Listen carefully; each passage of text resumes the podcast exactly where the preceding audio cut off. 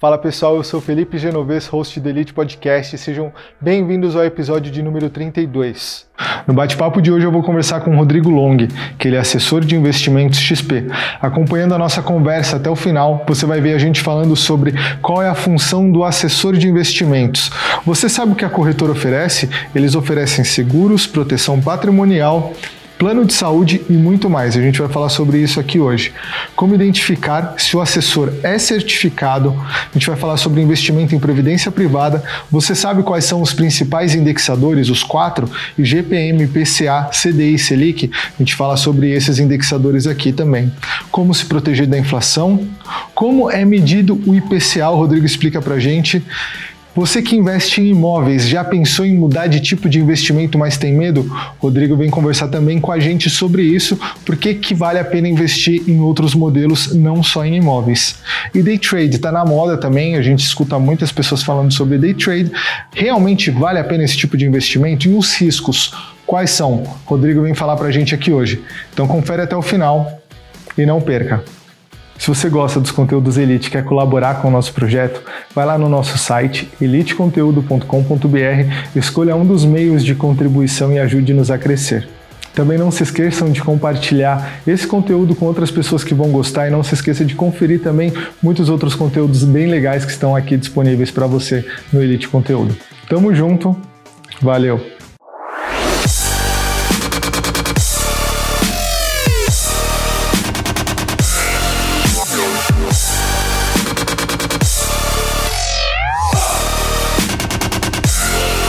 Vamos começar?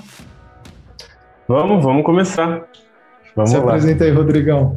Fala pra gente de você. Então, é, eu sou o Rodrigo Long, eu tenho 24 anos. Atualmente eu moro aqui em Araraquara, interior de São Paulo. É a cidade da Terra da Laranja, né? A Morada do Sol, que muita gente fala. É, e aí eu curso Ciências Econômicas, comecei em 2016 na Unesp Araraquara. Agora eu estou finalizando o curso, né? Estou fazendo o meu TCC que é sobre a Petrobras e o pré-sal, uma análise do que foi proposto, né, lá em 2008, quando descobrimos as reservas mesmo, até o que foi feito, né, até os últimos governos. E aí, atualmente eu estou atuando como assessor de investimentos, né, num dos escritórios vinculados à XT, escritório Wise. E aí estou nessa batalha, né, do dia a dia. É uma profissão bem comercial, assim, o início, né, principalmente porque a gente precisa montar uma carteira, é, não tem nada do início mesmo. E aí, muito do nosso contato, dos nossos amigos, família, é o primeiro contato que a gente vai levar como cliente, mas também tem muito contato frio, uma parte comercial bem interessante assim. Caramba, que legal. Rodrigão, eu sei que a gente vai falar de economia, mas eu queria falar um pouco do seu TCC antes. A gente pode começar Bora, por aí. Claro, é... vamos falar dele você está estudando a questão do pré-sal. Só me responde uma pergunta que eu tenho essa dúvida muito, muito gritante assim na cabeça. O pré-sal ele vem antes da camada do sal ali, né? Então para extrair gasta muita grana, muito mais do que o cara gasta no Texas. Vale a pena extrair o, o pré-sal? Que eu acho que é muito caro esse, esse tipo de então, extração. Então, Realmente é uma extração bem cara, inclusive a Petrobras foi pioneira na, no desenvolvimento de tecnologia para explorar essa área mesmo. É, na época, em 2008, se eu não me engano, o governo federal fez uma emissão de ações muito grande com a Petrobras, foi na época foi a maior do mundo. E aí, para realmente arrecadar dinheiro para conseguir fazer essa exploração, né, e aí tem muitos pensamentos, né? Muita gente acha que vale a pena, por causa que o Brasil aí seria realmente é, independente na questão do petróleo, né? Que atualmente ainda é mandatório para o desenvolvimento das nações, mas muita gente acha que não valeria a pena. E aí isso muita gente é, apostava no pré-sal durante o governo do PT, que vinha com uma proposta mais de expansão, tudo mais de investimento. Mas depois de um tempo, o investimento foi caindo, depois de alguns governos também, o Brasil entrou em crise e aí a verba desce mesmo. Mas vale a pena, sim, é, nos estudos que eu estou lendo, porque é uma camada muito grande. E aí o Brasil conseguiria, claro, teria que ter todo um plano bem estruturado para usar dessa extração para o bem da nação, né? Mas atualmente os custos de extração é pareado com o do Texas ou também os árabes. Quando você fala pareado, você fala que é equivalente? É quase a mesma coisa? Isso, é equivalente. Também ah, então por causa do efeito cambial, né? O efeito cambial, que como a nossa moeda vai desvalorizando, acaba ficando mais barato falando em dólar, né? Mas vale a pena, assim. É uma ótima oportunidade, na verdade, que do meu ponto de vista a Petrobras não aproveitou tão bem. Você acha que a gente ainda pode aproveitar isso daí? Ah, eu acho um pouco difícil, eu acho que deveria sim, mas a gente vê cada vez mais nessa questão das energias renováveis. E até o Brasil conseguir ter capacidade de investimento de novo para investir na Petrobras, eu acho que vai acabar não valendo tanto a pena assim. Ainda mais porque a nova política da Petrobras é uma política de focar no seu core business, que é a extração mesmo em águas profundas e vender todo o resto. Então, eu acho que a gente ainda não vai conseguir pegar todo esse potencial, né? Pelo menos nessa década. Vale a pena investir na Petrobras então ou melhor dar uma segurada e procurar outro investimento?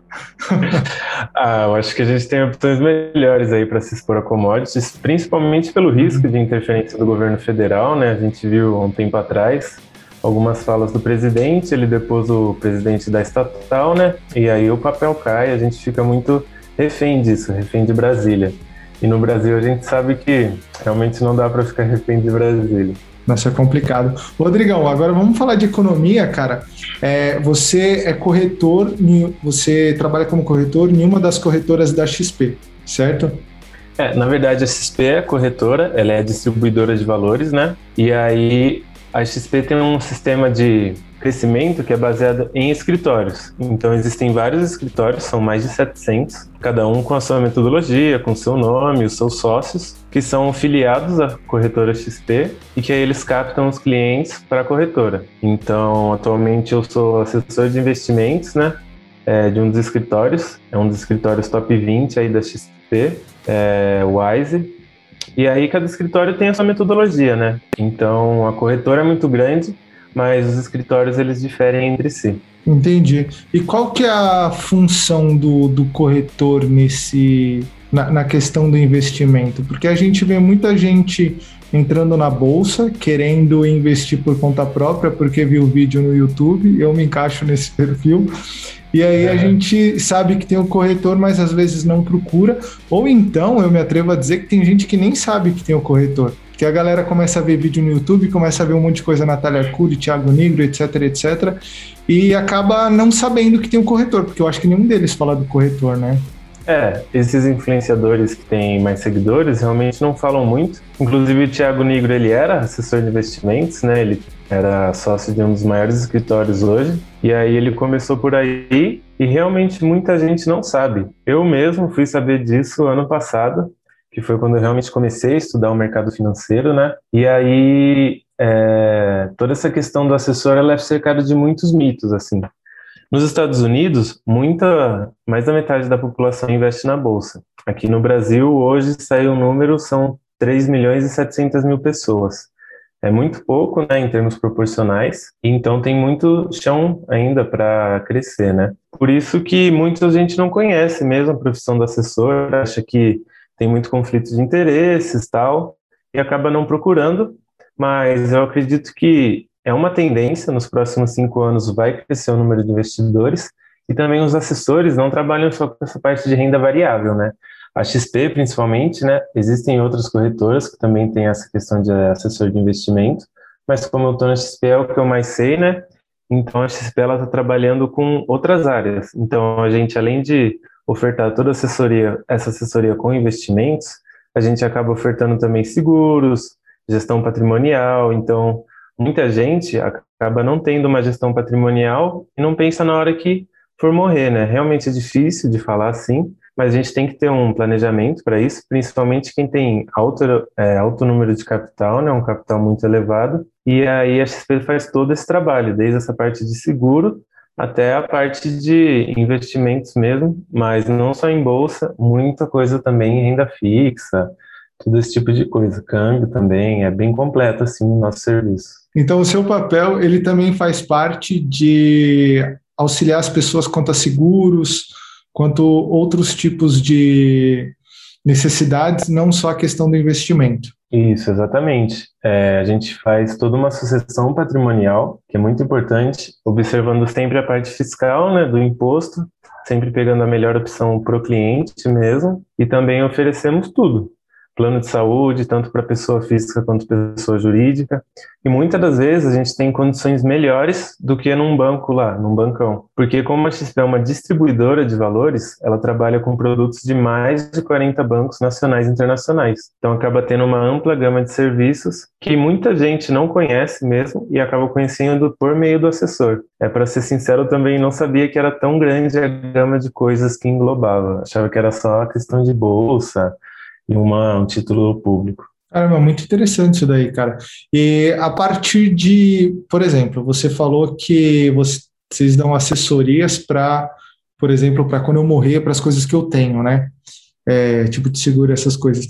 Isso daí se enquadra para qualquer tipo de renda ou só para pessoas com renda muito grande assim? Então, é, acaba sendo para pessoas que têm uma renda maior, são os chamados clientes private, que são pessoas que têm um patrimônio maior que 3 milhões. Então, é, normalmente esse tipo de pessoa tem um testamento, né? E na hora que acontece da pessoa não estar mais entre a gente, é, tem toda uma questão fiscal, uma questão burocrática, que muitas vezes acaba deixando desassistido quem ficou. Então, muitas vezes o filho, a esposa, o marido acaba não tendo a mesma segurança que tinha quando a pessoa estava viva e aí o assessor de investimento, por meio desse trabalho de sucessão patrimonial, consegue, a gente chama de blindar essa família, né, o patrimônio dessa família, para quando porventura acontecer alguma coisa com quem gera maior renda, é, a família não ficar desassistida. Então acaba sendo um trabalho essencial que muita gente ainda tem um preconceito, assim, muitas vezes por não conhecer, ou também o brasileiro tem muito de não abrir os dados, né? Muitas vezes eu ligo para as pessoas falando como é o serviço, elas falam, ó, por telefone eu não passo nada. Então, ainda tem bastante coisa para a gente quebrar aí de mito. E como quebrar isso daí? É, por exemplo, assim, você você entrou em contato com. Eu estou interessado nisso daí, mas eu não confio no Rodrigo, porque eu não conheço o Rodrigo. Como, como que eu posso ter a confiança de que o Rodrigo é um cara, é um profissional, não é uma pessoa que vai me dar um cano?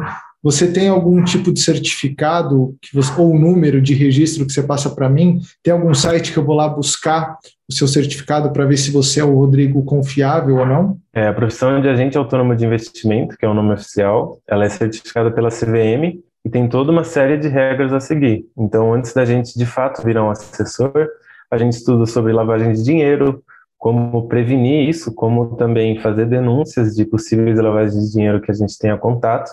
Então, é uma profissão muito regulamentada. É, e aí as pessoas realmente elas podem ir no site da CVM consultar os escritórios que são certificados, os assessores que são certificados e tem todo uma um código de ética, né, que as pessoas devem seguir. É claro, não é 100% que vai seguir, né? Mas também quando tem esse primeiro contato, por exemplo, eu estou te ligando, a gente não se conhece, eu me apresento, falo no meu escritório e tento conversar com você. E aí é procurar informação mesmo, é pesquisar sobre escritório. Também se entrar na XP, lá tem onde você puxar os escritórios que tem os melhores rankings, os que estão melhor colocados, para você de fato verificar se o escritório é interessante para você. E aí cada um tem sua metodologia, né? Mas o que eu falo assim para você entender se a proposta realmente faz sentido para você, ver se a pessoa realmente se preocupa com você, né? Vai ter um primeiro contato e depois vai lá, vai ter uma reunião, no nosso caso, a gente faz todo um planejamento financeiro, desde onde a pessoa está até o fim da vida dela. Então você vai acabar é, percebendo nas pequenas coisas mesmo. E caso você entre num escritório, numa assessoria que não te agrade, você pode trocar na hora que você quiser. Então é bem legal e bem transparente essa questão. Eu troco de escritório mantendo é, tudo que acumulou, to, todo acordo que eu, que eu fechei até aquele momento, eu consigo trocar de escritório mantendo a mesma, o mesmo objetivo que eu tinha antes? Como que funciona? Consegue. Ou eu tenho que começar do zero todo o processo, tudo de novo? Não, vai variar. Os seus investimentos vão continuar os mesmos. O que você fez até ali vai estar lá, sua rentabilidade. É... E aí você pode ter uma nova metodologia no novo escritório. Você pode ter entrado em algum que não tinha um planejamento, só falou com você uma vez, você fez a tese para conta, aplicou e nunca mais falou nada. Aí você pode mudar para um escritório que vai fazer um planejamento com você, que vai marcar uma, duas reuniões, vai te passar por uma área de seguro de vida, falando a importância e tudo mais. E aí a troca de assessor é bem simples, você entra na sua conta, digita outro código, pronto. Em até dois dias, eu acho, dois dias úteis já cai na conta. Eu tenho alguma, algum gasto com isso daí? Por exemplo, Rodrigo, eu sou eu estou com outra empresa, conheci o Rodrigo, fiquei interessado pelo, pelo trabalho dele. Pô, Rodrigo, eu quero trabalhar com você agora. Eu tenho que pagar alguma multa de reclusão de contrato, alguma coisa? Como funciona esse contrato é, na prática? Então, é, é, de custo, não existe nenhum custo extra para o cliente. Então, por exemplo, liguei para você, Felipe virou meu cliente. Você fez a primeira TED, vai ter toda a sua assessoria, vai falar comigo quando precisar, vai tirar alguma dúvida de um investimento, mas isso não vai ter custo nenhum para você porque quem nos remunera é a corretora. E aí tem muito mito também sobre essa parte da remuneração do assessor. E aí a XP tem duas formas de remuneração. Uma é chamada de FII fixo, que aí, por exemplo, eu tenho uma carteira de X e eu recebo uma porcentagem desse valor todo ano. Então é algo mais fixo. E aí também tem outro tipo de remuneração, que aí é comissionada. E aí vai variando de acordo com os investimentos. Então, é, muitas vezes muita gente fica com medo, ah, vai, o assessor sempre vai pegar o melhor pro lado dele, etc. Mas é, a gente tem que entender que alguns escritórios podem mesmo fazer isso, mas a maioria dos escritórios sempre vai optar por uma relação de longo prazo, que é vai pegar algo que de fato é, atenda os interesses do cliente. Você está falando no sentido de eu tenho um capital e aí eu começo a aplicar nos investimentos, aí eu tenho lá é, um milhão, por exemplo. E aí eu vou investir esse 1 milhão com o Rodrigo e dentro desse 1 milhão do Felipe, do cliente 2, do cliente 3, 3, 4, 5, 6, 7, aí você vai ter uma remuneração em cima desse valor, que a XP vai te pagar porque você trouxe para ela, para ela gerenciar esse, esse montante. Mas a minha pergunta agora é a seguinte: quando você fala assim, é, isso é melhor para o corretor, isso é melhor para o cliente.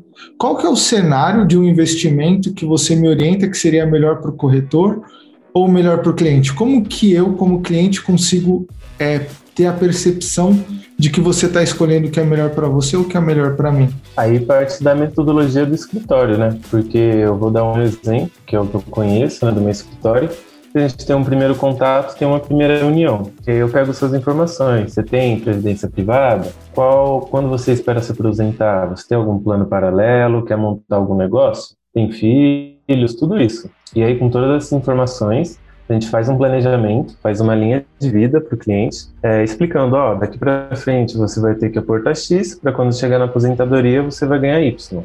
E aí você pode ver que é um trabalho confiável quando você você vai acabar sentindo, né? Vai muito da confiança assim do outro. Você vai sentir que realmente fizeram um trabalho legal, estão pensando em você, estão pensando na sua família também, nessa questão de sucessão patrimonial, né? E aí a gente nunca faz nada que o cliente, que não seja do perfil do cliente. Então se você chega para mim e fala, ó, oh, sou super conservador, quero só renda fixa. Então a gente vai trabalhar só na renda fixa. Vez ou outra vai ter uma oportunidade, vamos falar, ó, oh, o que, que você acha disso? Explica tudo. E a palavra final é sempre do cliente, né? Então eu acho que para pegar mesmo essa confiança, para entender que a pessoa do outro lado é, tá do seu lado, é uma questão de tempo, assim. Entendi. Vocês também trabalham com previdência privada? Sim, tem previdência privada também. Previdência privada é, é um tipo de renda fixa? É, existem dois tipos de previdência privada. Eu não conheço tão bem, para te falar a verdade, porque dentro do escritório a gente tem áreas, né? E nessas áreas tem os especialistas. E aí tem o especialista da previdência privada, de fundos imobiliários. E a gente, como assessor de investimento, tem o conhecimento de tudo mas tem muito da parte comercial, de relacionamento com o cliente mesmo. E aí existem dois tipos de previdência privada. Elas remuneram fixamente, né? Então a gente pode enquadrar numa renda fixa. Mas tem uma previdência privada, que se eu não me engano a sigla dela é PGBL, ela não passa pelo processo de inventário. Então a gente indica muito ela para clientes que já têm uma certa idade, que têm filhos. Então a gente indica ela porque quando vier acontecer alguma coisa com ele, é, tudo que estava na previdência privada não é tributado, vai direto para quem ele escolher. Então a previdência privada é uma ótima ferramenta dependendo do perfil. Entendi, interessante. E a previdência privada, ela é blindada contra a inflação? Você sabe me dizer? Ou se a inflação aí, come ela? Aí vai depender muito do indexador dela, porque existem muitas taxas, né? Isso daí vai variando, tem muitas emissoras de previdência privada, então acaba dependendo muito do cenário macro e também da onde a pessoa faz essa previdência. Porque eu acho que esse investimento é muito importante, a previdência privada. Eu acho que é bom a gente ter é, é, é aquela história, né? Dividir os ovos em várias cestas. Eu acho a previdência privada interessante porque depois que você atingiu lá o seu o, o, a idade que você estipulou, você vai ter ali uma, um resultado, uma remuneração, um dinheirinho que, que vai contribuir no final do, do mês, né, ao longo do mês. E, mas, ao mesmo tempo, é muito importante ficar de olho no contrato ali se tem a ver com a inflação, se a inflação vai comer, se não vai, o indexador, conforme você falou, né? E aí a gente começa a falar de indexadores e a gente sabe que tem a Selic, tem o CDI, se eu não me engano, né? Tem, tem mais algum indexador para a gente poder discutir? Tem alguns, mas os mais usuais é o Selic, o CDI, o IPCA, né, que é o Índice de Preços ao Consumidor Ampliado, que é medido pelo IBGE, e também tem o IGPM, que aí vai mais o preço do atacado, né? E aí geralmente são esses três, esses quatro, né? Mas o que é muito usado mesmo é o CDI, e o IPCA. Por isso, muitas vezes você vê aquele título, ah, IPCA mais, IPCA mais alguma coisa. Então, esse é um título que você sabe que vai te proteger da inflação. Você falou lá do cara super conservador, né? Que é o cara que ele vai fazer um. vai blindar o patrimônio, que ele vai, vai começar fazendo investimento num, no, no que a gente acabou de falar, que é previdência privada, aí depois ele vai fazer investimento em renda fixa, que provavelmente é tesouro direto, que está influenciado com o IPCA, Quais que são os investimentos de renda, renda fixa? fixa? Isso, ah. isso. Nossa, cara, é tanta coisa que dá um branco aqui. Várias vezes acontece também comigo. Imagino você, cara. então, é, a gente sempre tem a premissa de bater a inflação. A gente sempre quer proteger, primeiramente, o patrimônio do investidor da inflação, que é o que realmente acaba diminuindo o poder de compra, né? Se a pessoa acaba não ficando esperta com isso, né, acaba deixando dinheiro na poupança, rende muito menos do que se estivesse em outra aplicação. Para a gente ter uma ideia, hoje, com a Selic em 3,5, a poupança está rendendo por volta de 2,5 ao ano. E a gente tem uma inflação acumulada, medida pelo IPCA, né, de 12 meses, em 6,7. Então, quem deixou o dinheiro na poupança, de um ano para cá, acabou perdendo 5% do valor que tinha o valor nominal pode ter aumentado, né? O valor nominal é o que a gente vê lá, mas o valor real, que é descontando a inflação, diminuiu bastante. Então, a gente, como escritório, como assessor de investimento, a gente sempre vai ter o objetivo de proteger o investidor da inflação. E mesmo o investidor mais conservador, a gente consegue proteger porque existem títulos do governo que pagam a taxa de IPCA mais alguma coisa. É, por exemplo, tem as NTNBs, que é o título mais comum, é, prefixado no. É, tendo como indexador o IPCA, e aí esse título hoje em dia está pagando IPCA mais 4. Então a gente tem uma valorização nominal de mais ou menos 10% né, no ano, mas tem um ganho acima da inflação. Então esse é sempre o primeiro passo, proteger da inflação. O IPCA ele é o, é o indexador relacionado com a inflação, é isso? Isso oficial no Brasil. E quem que define a inflação, cara? Você sabe responder? Então, o IPCA é uma cesta, uma cesta de consumo. Ele é medido em mais de 20 capitais brasileiras. Então, todo mês, as pessoas vão lá no mercado. Por exemplo, itens de mercado têm um certo peso, transportes têm peso também, várias, é, vários tipos de consumo mesmo das famílias tem um peso nesse, nessa cesta de bens, e aí todo mês é medido pelo IBGE, né? Tem as pessoas que vão até os mercados, fazem essa pesquisa de preço, e aí fazem uma ponderado disso e dão a inflação nacional. É, é muito bem feito esse trabalho e é muito interessante como a gente vê algumas diferenças que acabam puxando muito a inflação. Então, ano passado, a gente começou a ver um aumento da inflação muito puxado pelo preço dos alimentos, que toda a população acaba é, consumindo né, os alimentos, mas principalmente a população mais pobre, que ano passado recebeu um auxílio maior, acabou indo mais ao mercado, né, comprando mais coisas, e também a gente teve o efeito cambial, que aí deixou claro os exportadores de grãos, exportadores de gado, de carne, muito mais vantajoso exportar né, os seus bens, porque ganhariam nessa desvalorização cambial, E aí a gente tem uma pressão tanto do consumo né, dos alimentos, quanto também da oferta, que acaba ficando mais escassa aqui dentro do país. E aí a gente vê a inflação. Então, quando eu faço um investimento de renda fixa, que ele vai me blindar contra a inflação, ele está levando em consideração toda, todo esse cálculo que você explicou para a gente agora. Ele vai jogar um, uma porcentagem a mais, né? Porque vai ser o IPCA mais 2%, mais 3%, mais alguma coisa assim. E, Rodrigão, você sabe falar para a gente da onde que surge esses 2%? Por que, que tem uns 2% a mais? Por que, que eu estou te perguntando isso? Eu estava conversando com um tio meu recentemente e a gente estava falando de investimento. Ele, ele acha que ele, dentro do, do contexto dele, é mais interessante ele investir numa casa, num terreno, 200 mil, e ter um aluguel lá de 800, 1.600 por mês, do que você investir num tesouro, num, numa renda fixa e ter lá uma porcentagem por ano, né? Mas isso eu acho que é uma coisa social, né? Que a gente vê lá de antigamente, que a gente tinha muita inflação, então a gente não sabia. A gente teve o golpe do Collor também, então o pessoal falou assim: vamos deixar o dinheiro em imóvel, porque assim ninguém pode pegar nosso dinheiro para eles, né? Então eu acho que isso acabou vindo culturalmente na cabeça das pessoas. E aí quando você apresenta que vai ter uma correção do, do IPCA mais um FII, a pessoa se pergunta, de onde está vindo esses 2%?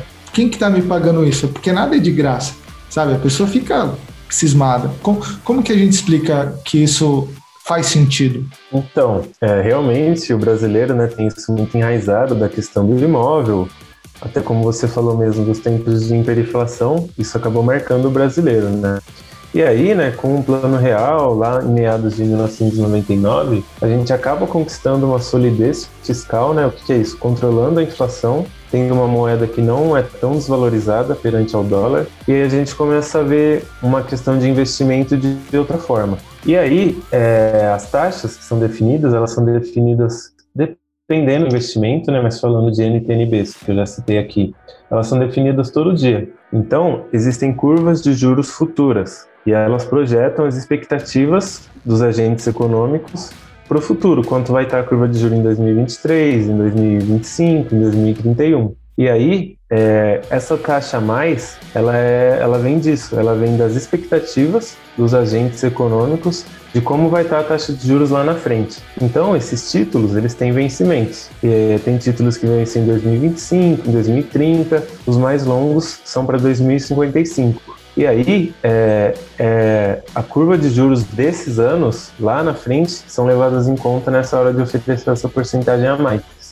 É um cálculo bem complexo, mas a gente consegue achar isso em algumas calculadoras online. Mas realmente um trabalho diferenciado na questão da assessoria de investimentos é ter essa visão macro, que aí a gente tem uma mesa de renda fixa que ela vai ver realmente quanto está essa taxa, como está as expectativas e dar os melhores direcionamentos dependendo do fiscal. Porque quando a gente fala de títulos muito longos, para mais de 10 anos, que são os que oferecem as melhores taxas, a gente tem que analisar o agora, como está o fiscal e como essas medidas podem impactar o futuro. Então essa taxa ela vem disso, das expectativas dos agentes econômicos. O, o que, que eu penso, né, quando eu começo a pensar num, num, investimento numa renda fixa. Eu vi lá que tinha um investimento que estava, acho que 13% ao ano era do BTG Pactual, se eu não me engano. Tava 13, acho que ele abriu um novo para 12 agora. E aí eu falei, pô, a IPCA tá 3.5, na época acho que tava menos, e aí era, sei lá, vamos supor, 3.5 mais 2,5 dá 7. Falei, ah, põe no, no de 13%, que eu acho que é o que vale a pena. Mas será que no longo prazo isso daí vale a pena mesmo? Você escolher um mais alto, escolher um que é pré-fixado ou um pós-fixado? Pós-fixado, não. não sei se está certo. É, isso varia bastante do ambiente macro, né? Os pós-fixados, você vai saber o quanto você vai ser remunerado só lá no final. Então, por exemplo, agora a gente está é, com uma tendência de aumento da Selic. Então, não compensa você pegar um título pré-fixado, porque você vai pegar um título com uma porcentagem menor, que vai te remunerar menos, e na próxima reunião do Copom a taxa básica da economia vai aumentar. Então, você vai ter outras opções de títulos que vão te remunerar melhor. E aí toda essa questão também varia de liquidez do ativo e também do risco. Quanto maior o risco, mais você ganha. E aí é realmente isso de analisar mesmo e vai do seu perfil de risco. Um cara super conservador, ele vai comprar títulos do governo e no máximo um CDB de um bancão, que o risco é praticamente zero também, né? É, esses bancos a gente fala que são too big too feio, né? Então eles não vão quebrar do dia para noite e se eles quebrarem realmente está acontecendo algo muito extraordinário na economia. Acho que vale a pena ressaltar que existe aquele seguro do crédito, não tem um negócio assim? Que é até 250 mil. Qual que é o Isso, nome disso daí? É o Fundo Garantidor de Crédito, o FGC, e ele protege algumas aplicações até valores de 250 mil reais. Então ele é válido em CDBs, na maior parte dos CDBs, e também em alguns outros títulos privados, que eu não vou saber de cabeça agora. Então vou dar o exemplo do CDB, que é o mais comum e que realmente é garantido por isso. Isso daí serve para o Tesouro Direto também? Fundo Garantidor de Crédito, nossa, me pegou agora, realmente é uma boa pergunta. Eu, eu acho, acho que o governo não quebra, né, bicho? Então, o risco do governo é classificado como soberano, né? Então, eu acredito que o fundo não se estenda a esses títulos. Porque se o governo deu um calote, vai ser bem difícil é, conseguir ressarcir todos os investidores. Entendi. Eu lembro que eu estava estudando alguma coisa assim do tipo, é, do Fundo Garantidor de Crédito, e parece que ele serve para quatro diferentes tipos de investimento de 250 mil para cada CPF, pelo que eu entendi.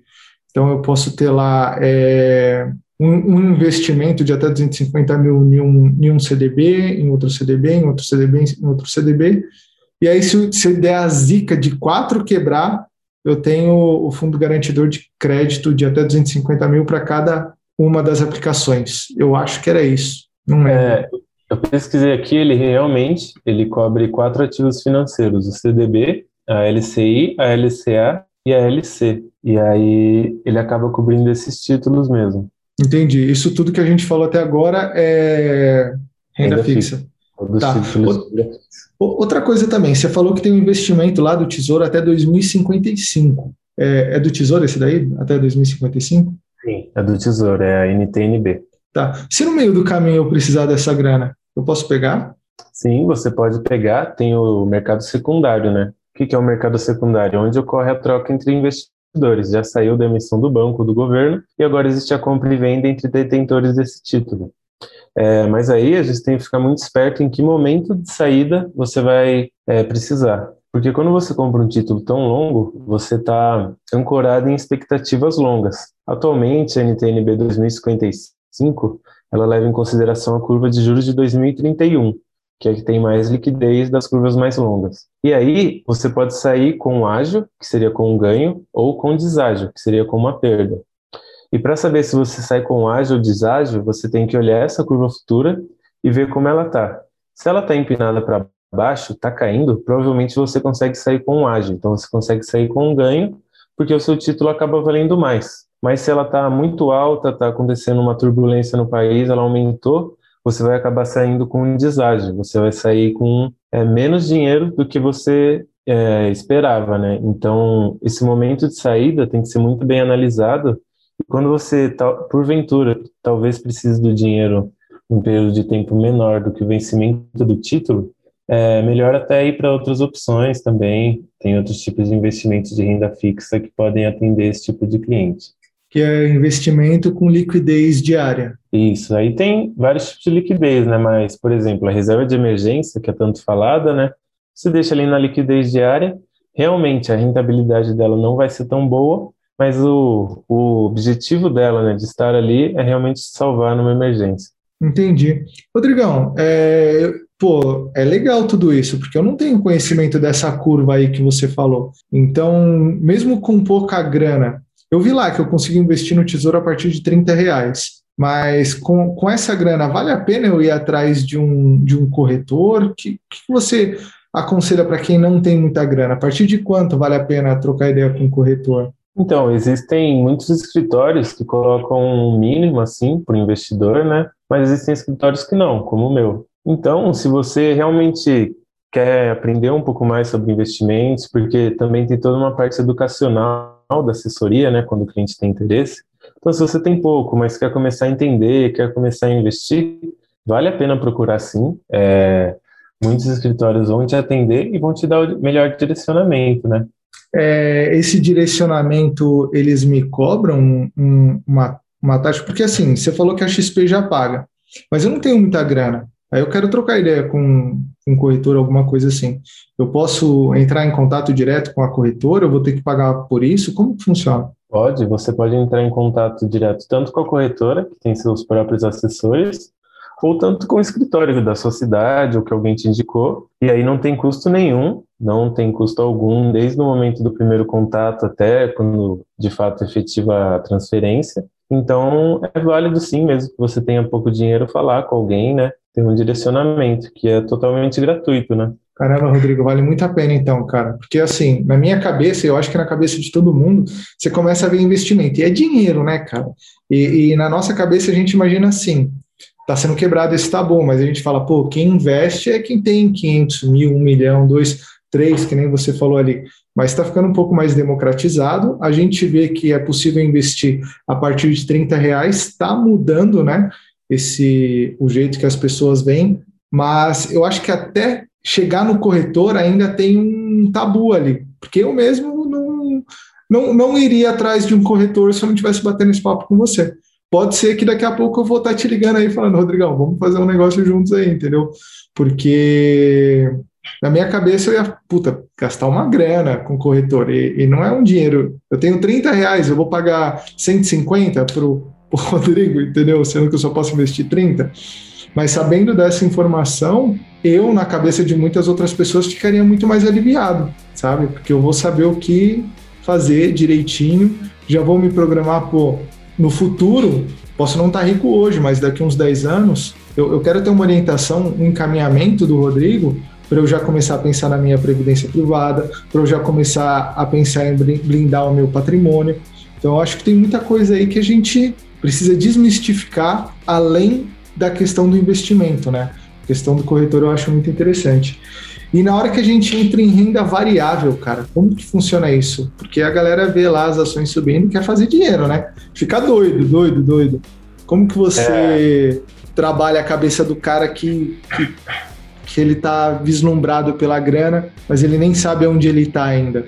Então, é, muita gente gosta, né? Tem o maior hype em cima disso, valorização, tudo mais. Mas tem que tomar cuidado, né? Quando o investidor ele quer alguma coisa de renda variável, o que a gente fala é realmente falar a verdade, ó. É, a renda variável é muito boa, traz ganhos realmente, mas no curto prazo dificilmente você vai capturar valor, a não ser em anomalias de mercado, como a gente viu em março do ano passado, que a bolsa caiu é, muito em uma semana, em questão de uma semana, mas tem todo o risco envolvido. A gente explica esse risco. Você pode ficar com essa ação numa desvalorização durante muito tempo. Não tem como saber, né? É o Deus mercado, né? Quem fala que sabe realmente está mentindo. E se você vai no escritório, a pessoa fala, ó, investe nessa ação aqui e vai ganhar 10% no mês que vem. Pode sair, vai sai correndo, porque não é um trabalho sério. E a gente tem que trabalhar sempre a cabeça do investidor, né? E sempre diversificar. Então, se vai entrar na renda variável, já deve ter alguma coisa em renda fixa, já deve estar protegendo seu patrimônio e vai em busca da renda variável para realmente rentabilizar e no longo prazo conseguir com a ajuda dos juros compostos, dos dividendos, conseguir um retorno bem maior. Mas é sempre um risco, né? Então tem gente que tem bastante apetite ao risco, mas tem gente que tem bem menos. E aí a gente sempre oferece a melhor opção. Então, assim, é, ter apetite ao risco não necessariamente é ruim mas que o cara não coloque todas as fichas dele ali para correr o risco dele quebrar, por exemplo, né? Uhum, exatamente. E muitas vezes, quando a gente tem um primeiro contato com o cliente, a gente não leva ele direto para renda variável, porque se a gente leva ele e aí acontece algum problema, por exemplo, como em março do ano passado, pô, o cara abriu conta na semana, abriu com ações, e aí uma semana depois caiu tudo. Ele acabou de chegar na bolsa, ele vai falar que o escritório é horrível, que foi mal assessorado, vai tirar o dinheiro dele no prejuízo. Então isso acaba gerando um problema muito grande e aí o melhor mesmo é diversificar, como você falou, não colocar todos os ovos na mesma cesta e começar com um pouco para sentir como é. E aí vai sentindo mesmo, né, vendo como é as valorizações. Não é válido ficar acompanhando a cotação todo dia, a não ser que seu trabalho dependa disso. Mas se você faz outra coisa, foca no seu trabalho, né? Aumente os seus ganhos para aumentar os aportes, para futuramente aumentar esses dividendos e essa renda que você pode ter. Cara, sabe uma coisa que, que eu acho interessante, pelo menos para mim é assim? Antes de eu fazer meu primeiro investimento ali, que não foi muito, eu estava sempre acompanhando é, as oscilações. Eu falei, não, vou selecionar umas empresas aqui que eu acho interessante e vou acompanhar. E nunca gostei muito de Petrobras, para ser bem sincero, mas eu acompanhei porque eu achei que era necessário. E aí teve aquela greve dos caminhoneiros, eu acho que foi em 2018, não tenho certeza. E eu lembro que tava, sei lá, 26, 28, não lembro, e caiu para tipo 12 reais, um negócio assim. E aí depois voltou. E aí eu fiquei olhando assim, eu falei, mano, por que, que os caras vendem quando cai, né? Por que, que ele não compra? Porque não, não é um efeito pontual que vai fazer com que aquilo que acontece o tempo todo, um evento pontual vai, vai quebrar a empresa, sei lá. Até mesmo o Brumadinho, não estou falando que foi bonito ou não, foi um momento excepcional para investir, porque estava, sei lá, 60 reais, 50 e poucos, caiu para muito a, a, Vale e depois valorizou de novo. Aí você, aí você começa a pensar assim, porra, se veio numa constante, caiu, é óbvio que vai voltar para constante. Eu não sei porque que os caras pensam em vender ali na hora que cai, né? Tanto que eu acho que teve gente aí no Circuit Breaks que deve ter comprado, segurou até hoje e duplicou, triplicou, não sei o que aconteceu. Mas a galera se perde nisso, né, Rodrigo? A galera fica meio. Tá caindo, tá caindo, tá caindo. Meio desesperado, é. assim, né? Sim, exatamente. Acaba entrando é, quando você entra em alguma ação, em algum papel, você tem que entrar pelo fundamento, a não ser quando o seu objetivo mesmo for a especulação. Aí beleza, aí você faz aquela análise gráfica e tal. Mas você tem que analisar a empresa e ver se ela tem consistência. Porque não é um evento como a greve dos caminhoneiros que vai destruir uma empresa como a Petrobras ou outras empresas como Suzano, de celulose, a Vale mesmo, né, grande mineradora, não é um evento pontual que vai tirar o valor da empresa. Ele tira ali o valor de mercado na hora, tem tudo pânico, todo mundo começa a vender. E aí também tem a questão dos stops, né? O que, são os stops? A pessoa compra ação a 10 e coloca um stop a 8. Então, se a ação cair e bater 8, vai vender automaticamente. E aí começa a ter um efeito dominó que começa a vender essas posições e a galera entra em pânico, começa a vender e aí que realmente aparecem as melhores oportunidades. É o que o grande investidor Warren Buffett fala, né? Compre ao som dos canhões e venda ao som dos violinos. Isso daí basicamente quer dizer comprar o som dos canhões é quando tá todo mundo desesperado vendendo, você vai lá e compra, e quando tá todo mundo achando que tá ganhando, mas, e aí eles começam a comprar porque tá vendo subir, né? Então compra, então compra, então compra. E aí é a hora que ele, que ele vende, né? Exatamente. É, eu sigo um economista, é o Economista Sincero, o nome do canal dele, e aí ele fala muito disso, de que a gente está numa festa. E a gente está aproveitando a festa, mas uma hora a gente tem que aproveitar a festa do lado da porta de saída, que é para a gente sair primeiro. Porque quando começa todo esse efeito, aí vira um caos, realmente não tem racionalidade nessa hora. E aí você tem que manter o sangue frio, tem que ter estômago, porque muitas vezes, dependendo da sua exposição, seu capital vai diminuir pela metade em questão de uma semana. Então é algo que realmente mexe com o psicológico e a gente sempre deixa claro da, toda essa questão do risco que tem. O, você acha que vale a pena ter um stop loss baseado nisso daí? Porque que nem você falou, você vai fazer um investimento numa empresa que você acredita, numa empresa que ela é blindada, a menos que seja, acho que small caps são empresas que estão iniciando, né? São empresas que, que estão começando. Mas uma, uma Magazine Luiza, por exemplo, que ela é uma, me corrige depois se eu tiver errado, por favor. Mas, por exemplo, a Magazine Luiza é uma empresa quase centenária, não tenho certeza disso que eu falei. Mas é uma empresa que vem crescendo e vem comprando tudo que ela vê pela frente, ela, ela tá igual o coronavírus. Se ela vê alguém na frente, ela vai pegar. E, então é difícil acreditar que ela vai quebrar uma hora a Magazine Luiza. E, então, se der um efeito pontual e, e tiver uma queda Vale a pena ter um stop loss sendo que você acredita naquela empresa?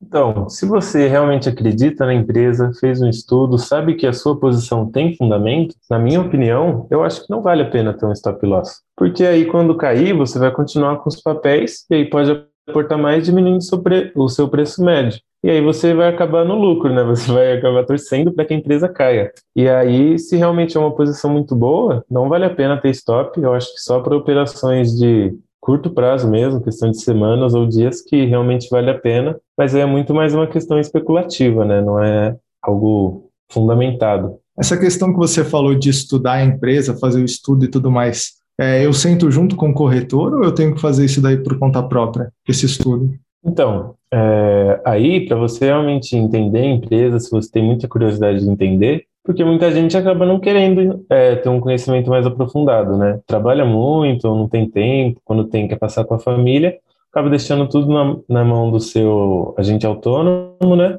E acaba é, confiando nele. Mas caso você queira saber mais, é, muitas vezes a gente passa para a mesa de renda variável, que aí são os especialistas do operacional, eles estudam os fundamentos da empresa, todos os balanços que ela solta, eles sabem o que estudar. E eles vão te dar um overview, um overview do cenário macro também, que influencia muitas empresas, e aí ele vai falar, ó, isso aqui possivelmente vai dar bom, mas claro que depende de uma série de premissas. Eu quero fazer lá um investimento em renda variável. Já, já tenho dinheiro para renda fixa, já fiz um, é, como se diz, já fiz uma reserva de emergência, a gente já passou por todas as etapas anteriores e agora eu quero ir para renda variável. Vou conversar com o meu corretor, que nem você falou, tem gente que não tem tempo, mas eu acho que não vale a pena você não estudar onde seu dinheiro está indo, jogar tudo na mão do corretor e falar, te vira.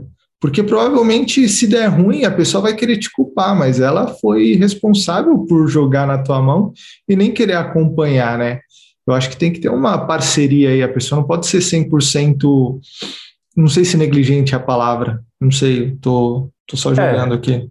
Acho que ela não pode terceirizar 100%, né? É bem interessante a gente ter esse acompanhamento mesmo. Eu, particularmente, sempre explico, ó, a gente vai mandar uma ordem, de tal produto, o que é esse produto, tal, tal, tal, como que a gente pode sair com ágil, como que a gente pode sair com deságio, para sempre deixar tudo claro, para a pessoa saber onde está o dinheiro dela e também não ficar à deriva, né? Porque muitas vezes se terceiriza totalmente, aí acontece alguma coisa, acaba falando, pegando mal para o escritório, para o assessor e também acaba prejudicando o patrimônio do investidor, né? O que ninguém quer, acaba sendo um perde-perde um no caso. Rodrigão, e vamos falar agora de day trade, mano. Você gosta disso daí, cara? Oh, para confessar, eu comecei a estudar o mercado fazendo day trade. Eu vi os vídeos no YouTube e falei, nossa, que legal, dá para ganhar muito dinheiro, vou começar. Aí abri a conta na corretora, comecei a fazer e nos primeiros dias, pô, dupliquei o capital, da hora, sou muito bom. Aí no outro dia, perdi tudo. Puta, você perdeu tudo, mano. Perdi. É, eu sabia que era arriscado, né? Já tinha uma leve noção. Aí eu coloquei pouco capital e comecei a fazer. E aí no começo, não sei o que acontece. Você acerta ali, dá bom, e você fala, nossa, sou um grande investidor, já aprendi tudo, vou parar de estudar e só fazer isso. E aí chega uma uhum. hora que você quebra a cara, e aí também tem todo o psicológico, né? Você começa a entrar igual um louco e perde. E day trade realmente é bem difícil de ter uma consistência. Cara, eu não sei, mas a minha opinião do day trade é que é uma furada, cara. Que é, é você atravessar a avenida de olho fechado, é você entrar no meio do tiroteio e, e sair andando. Porque, cara, pode, pode ser que dê bom, pode ser que dê ruim. E, e, a, e a, chance de dar ruim é muito grande. A, a menos que você tenha dinheiro infinito, que você seja, sei lá, cara. Se você tem um patrimônio muito gordo, eu não arrisco, não, bicho. Eu ah, acho complicado então, isso daí. Realmente não vale a pena. É, o day trade é basicamente aquela análise gráfica, que ela é interessante, é bem legal, mas como até o professor Ricardo diz, como é, coadjuvante, né? Análise fundamentalista, que é analisar a empresa de fato, é o que captura mais valor. E aí você está ali, exposto no mercado, com players gigantes, todos os bancos com eles têm banco que é, faz todas as suas operações de day trade, porque eles fazem isso como uma forma de se proteger também. Eles é tudo automatizado, tem muita coisa, algoritmo, tem informação que você não tem acesso. Então, é realmente o que você falou, você começa a andar no meio do tiroteio, só que sem nada. Você tá lá, a queima-roupa. Nossa, cara, é complicado. E uma vez que você perde, você perde muito. Eu tenho um colega da época da faculdade, ele tinha juntado na grana. Você tá na, você tá na época de faculdade, então. Época de faculdade é aquela época que você. Puta, cara, você tá duro, principalmente no começo da faculdade. Nossa, é mó merda. E a gente estava nessa fase e esse camarada ele tinha juntado na época, acho que uns 9, 10 mil reais na época, porra, 2012. Era dinheiro pra caramba, muito mais do que é hoje, né? Sim. E aí ele inventou de fazer um day trade e aí ele alavancou, né? Eu, hum. eu não entendo muito, eu nunca nem tentei fazer, mas ele, sei lá, ele alavancou umas três vezes. Aí ele tinha feito acho que uns 3 mil num dia.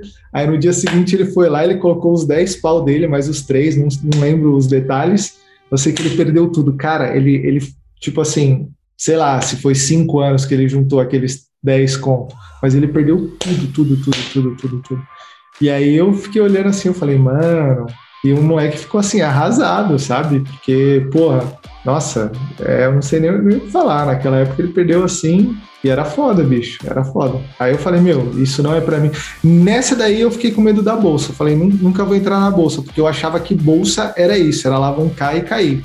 Aí, conforme o tempo foi passando, a gente descobre que, pô, é, existe o investimento a longo prazo, existe a renda fixa, existe agora, para mim, o que é novidade, existe o assessor, o corretor. Então, pô, é, tem outras maneiras que não necessariamente você precisa usar o day trade. Porque, cara, o day trade nada mais é do que você brincando de Dick Vigarista, medalha, medalha, medalha, medalha, medalha, e sempre se ferrando, velho. Sabe? Sim, não sei. Tem milionário é, eu... que fez day trade? Ah, não, eu vou te falar que realmente é o que você falou, não não vale a pena de forma alguma, porque você acaba queimando o seu capital, né? Que, pô, às vezes você trabalha tanto, rala tanto, né, para juntar, e aí você vai lá e em questão de uma hora você perde tudo. E aí, porque também quando você tá no começo, né, você chegou lá desavisado, começa a fazer os vídeos no YouTube, tem muita gente que acaba vendendo ilusão, e aí você cria uma expectativa enorme, vai lá e perde todo o seu capital. Então isso cria um medo nas pessoas também, que muitas vezes afasta da bolsa de valores do investimento consciente, do investimento que vai te garantir um alguma coisa a mais na aposentadoria, né? Só por causa do day trade. Então, mantenha distância. Troca ideia com o corretor, entre em contato com o Rodrigão e, e faz uma coisa planejada e certinha, né? Porque eu acho Exato. que a gente tem, tem um conflito, né? Muito, eu acho, Rodrigo. É, a gente quer trazer o benefício futuro para o presente, né? Então, quando a gente fala assim longo prazo, muita gente pode se se assustar, ficar com medo assim, porque eu quero ficar bem hoje, eu não quero ficar bem daqui 10 anos. Só que uma coisa que eu aprendi, eu vou fazer 30 agora em 2021. É, quando eu estava em 2010, parece que foi ontem, eu não imaginava que ia passar 10 anos. E passou, cara, eu tô aqui, tá ligado? Se eu tivesse juntado, feito. Se eu tivesse comprado Bitcoin lá atrás, hoje o Felipe ia ser outro que está aqui falando com vocês. Então, os próximos 10 anos também vão passar. E eu também vai chegar o cara lá da frente. Então é bom a gente ter isso na cabeça que a vida não acaba nos 25, não acaba nos 31, não acaba nos 41. A gente tem que ter essa, essa ideia de que a vida vai continuar e pensar no futuro também. Eu acho que trabalhar também para trabalhar mais para conseguir alguma coisa no presente. É, exatamente, né? É, eu penso assim, que agora a gente está numa idade produtiva, pode fazer muita coisa, tem energia tal, está começando, já está encaminhado no seu caso. E aí, é, a gente tem que sempre tentar aumentar quanto a gente ganha para poupar mais. E quando chegar lá, a gente for se aposentar, ter realmente uma aposentadoria digna, né? Porque aqui no Brasil, se a gente for realmente depender do INSS, eu não sei se eu vou conseguir me aposentar. Eu tô com 24 agora, você tá com 29. Será que a gente vai conseguir se aposentar daqui 30 anos? Que idade que a gente vai conseguir se aposentar se depender só do INSS? Então são coisas que a gente tem que pensar para manter o padrão de vida que a gente vai criar ao longo dos anos, para manter, quando a gente for mais idoso, conseguir desfrutar de toda a vida, de tudo que a gente trabalhou. Fora a qualidade também, né, Rodrigo? Porque, cara, a gente vê aí o salário mínimo R$ 1.100, eu não sei. E, cara, uma compra de supermercado de qualidade é R$ 1.100 de qualidade. Tem gente fazendo compra com menos? Tem, mas a qualidade é, é outra, sabe?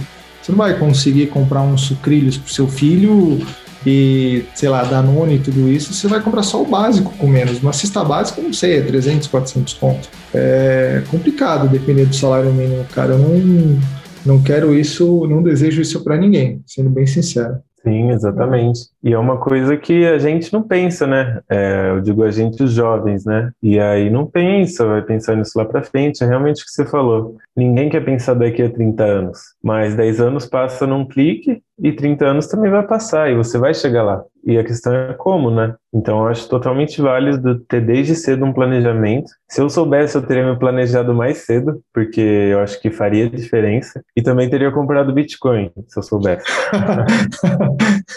Cara, eu juro para você, isso daí foi acho que em 2012.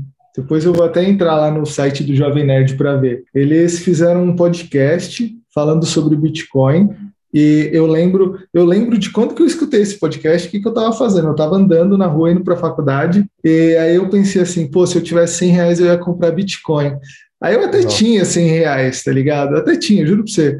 E aí eu pensei assim, ah não, mas eu quero, sei lá, eu quero ir no cinema, quero fazer alguma coisa assim, quero sair com, com a gatinha, um negócio assim. Juro para você, cara. E aí hoje eu fico olhando para aquele Felipe do passado e falo, que retardado. Tinha que ter Nossa, comprado Bitcoin. Tinha que ter. Eu também, é, é na época, 2012, 2013, tinha um site chamado Tecmundo, não sei se você conhece. E aí ela falava muito de criptomoedas. E na época era, tipo, algo novo, ninguém sabia, era bolha e tal. E aí eu sempre li e falava, nossa, legal, mas vale centavos. Aí nem dava é. bola, é. assim. E tava ali na minha cara. Se eu soubesse, né, o que aconteceria, né, é, teria comprado tudo que eu pudesse. Cara, vale a pena. Agora tá na, tá na moda esse Dogecoin, né? Tá, tá tudo muito especulativo, tá sendo um monte de criptomoeda. Eu, eu, particularmente, sabendo disso tudo hoje, eu não investiria, cara, porque eu acho que está uma bolha muito grande, eu acho que está muita especulação, e eu acho que a chance de, de ter uma supervalorização é muito grande. Então, eu não sei se vale a pena ainda não. Vocês, como corretor, vocês influenciam, vocês ajudam, é, incentivam a comprar criptomoedas, investimento, ou não, ainda não, não faz parte? Não, na verdade, é, a gente não tem esse produto. Na verdade, agora tem um ETF, que ele é de criptomoedas, chamado Hash 11, e aí depende. É, o investidor tem que ter muito apetite ao risco, né, para aplicar nisso, mas a gente não oferece assim só é, ainda é raro, né, as pessoas quererem investir em Bitcoin ou nas criptomoedas. Então, isso ainda não é tão presente na vida do assessor. Mas é um debate interessante das criptomoedas. Inclusive, eu sigo alguns estudiosos, né, das cripto, e eles dizem que esse ano é realmente o fim do bull market das criptomoedas. Então, seria o fim do, aumento delas e como elas são extremamente voláteis, pode ser que uma noite elas caiam 70% e vai ser normal. Eu também acredito nisso, cara. Eu, eu, acho que o ideal de investir em criptomoedas é depois que tiver essa estabilização, né? Depois que passar o bull market, que nem você falou. Provavelmente ano que vem, ou talvez depois, né? 2022, 2023, vamos ver. E, e cara, para a gente fechar, a gente começou ali a falar de que tem a renda variável e que o corretor ele ajuda na questão da renda variável também. E aí eu te pergunto, é, vale a pena o cara que vai entrar no mundo da renda variável investir em fundo de investimento? É melhor começar por um fundo? É melhor entrar direto na renda variável com assessoria do corretor? O, o que, que você acha que é interessante para quem está começando no mundo da renda variável? Então, é, depende muito mesmo do objetivo de cada um, né? Isso é bem personalizável, sim. Mas fundos de investimento, eles também englobam os fundos imobiliários, que virou uma febre aí entre os investidores. Já são mais de um milhão de investidores em fundos. E aí eu acho que é um tipo interessante a questão dos fundos imobiliários, porque eles são ligados a imóveis e também tem uma isenção fiscal muito interessante nos rendimentos deles. Então, outros fundos assim eu não indico para começar de início, porque às vezes eles têm muita coisa que o investidor sabe e também tem uma taxa de administração que a empresa que administra esse fundo cobra, então às vezes ela é maior e acaba comendo seus ganhos. Então, se for para começar fundo, a gente indica os fundos imobiliários, inclusive tem uma área também só de fundos imobiliários, porque querendo ou não, você está ligando o seu capital a imóveis, muitas vezes imóveis físicos que vão ter uma valorização, muitas vezes ativos financeiros imobiliários que aí são indexados tanto pelo IGPM quanto pelo IPCA. E aí é também muito uma questão de cenário, né? Ano passado, por exemplo, o IGPM subiu mais de 30%, que é a inflação do atacado, em linhas gerais. E tem muitos títulos, é, fundos imobiliários, perdão, que estão atrelados ao GPM e subiram muito e pagaram rendimentos absurdos. Então, eu acho que se for para entrar em algum fundo, dá para começar com os fundos imobiliários, que são uma ótima opção. Você falou que tem fundo de investimento que tem fundo imobiliário junto, né? Sim. E aí, quando eu tenho um fundo imobiliário, eu recebo lá é, o aluguel mensal ou algum tipo de retorno mensal. Quando eu tenho um fundo é, de investimento que tem fundo imobiliário dentro, eu também recebo essa grana? Você sabe me dizer? Então, esses fundos que você está falando são os fundos de fundos. Então, são fundos que compram cotas de outros fundos, tendo uma gestão ativa, né? O que é isso? É analisando o macro e analisando os fundos que vão se beneficiar lá na frente. E aí a pessoa faz essa alocação, o gestor do fundo, e a gente recebe também. Muita gente fala que tem uma dupla cobrança aí, né, tanto pelos fundos que já têm uma taxa de administração, quanto pelo fundo que compra esses fundos. Mas se a gente põe em linhas gerais, assim, acaba não sendo uma diferença tão grande. Muitas vezes, quando o investidor não quer estudar tão a fundo esse mundo, é interessante comprar um fundo de fundo, porque acaba tendo uma gestão ativa de um profissional. Nossa, cara, mas é muita taxa, muita tributação, é muita coisa para chegar até você, né? É, então, a, tem que fazer uma conta, né, um pouco mais arrojada, assim, mas também não é tão difícil você criar uma carteira de fundos, eles têm informações muito claras que têm que ser disponibilizadas todo mês ou todo trimestre, e aí você vai lá no relatório, consegue ler tudo sobre o fundo, então é bem democratizada essa informação, né? Talvez o acesso ainda não esteja tão democratizado, mas a informação ela tá lá. Entendi, entendi. Rodrigão, adorei, mano. Tô saindo daqui com muito mais conhecimento. Vou começar a estudar a ideia de ter um corretor aqui. Daqui a pouco eu te ligo aí para a gente fazer um bem bolado. E fala para a galera onde que o pessoal te encontra, redes sociais, se você tem algum contato, e-mail. Então, é, quem quiser conhecer mais né, sobre o trabalho do corretor, do agente autônomo, pode pesquisar o WISE, W-I-S-E Araraquara, no Google que aí vai ter um site lá do nosso escritório, né, falando sobre tudo. E também eu não, ainda não tenho um contato, algo mais profissional, mas é isso, procurando lá pelo nosso escritório já vai chegar na gente e a gente pode manter um contato aí. Espero ter contribuído para o podcast, foi bem legal falar, foi uma experiência incrível aí. Cara, obrigado, adorei. É, mais uma coisa, a Wise ela só atende quem está em Araraquara ou se, se o cara estiver lá no, em Sergipe, ele pode entrar em contato e, e fazer alguma parceria com eles também? Então, a Wise ela tem mais de 20 escritórios espalhados pelo Brasil, mas a gente também faz um atendimento remoto, sem problema algum. Então, tem muitos clientes que são de outros estados, mas que são atendidos por nós e estão satisfeitos, estão é, de bem com o nosso escritório. Então, pode ser de qualquer lugar, pode entrar em contato que vai ser bem atendido. Perfeito, Rodrigo. Cara, muito obrigado, obrigado mesmo. A gente está muito mais esclarecido aqui. Se o pessoal tiver alguma dúvida, eu vou pedir para eles mandarem a pergunta lá para mim no Elite. E aí eu mando de volta para vocês. Se precisar, a gente grava um outro episódio aqui. Fechou. Eu espero que o pessoal goste. Estamos aí para ajudar né, e democratizar mesmo essa área dos investimentos que ainda tem muito mito, mas pode ajudar todo mundo a ter um futuro digno e uma aposentadoria mais relaxada. Com certeza. Tamo junto, galera. Valeu. Valeu.